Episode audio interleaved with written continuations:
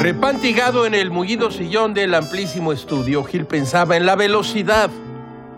El presidente electo viaja por la República, impone delegados en los estados, sube a los estrados, baja de los estrados, a dos, a dos, a dos, se enoja, se pone feliz, nombra funcionarios a tambor batiente en las plazas públicas, asiste a bodas, bueno, a una, pero que valen por tres.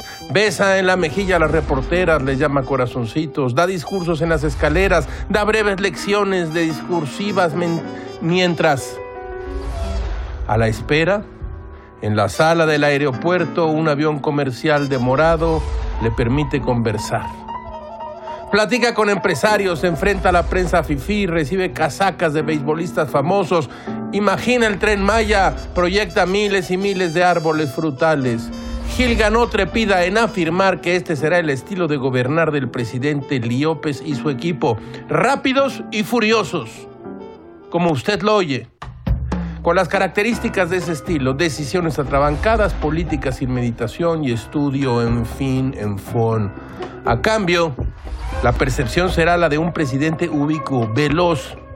Eso que se llama en su primer círculo un presidente itinerante, imparable, sediento de justicia. Comuníqueme con Alfonso, Marcelo y Olga. ¿En qué orden, señor? Los tres al mismo tiempo.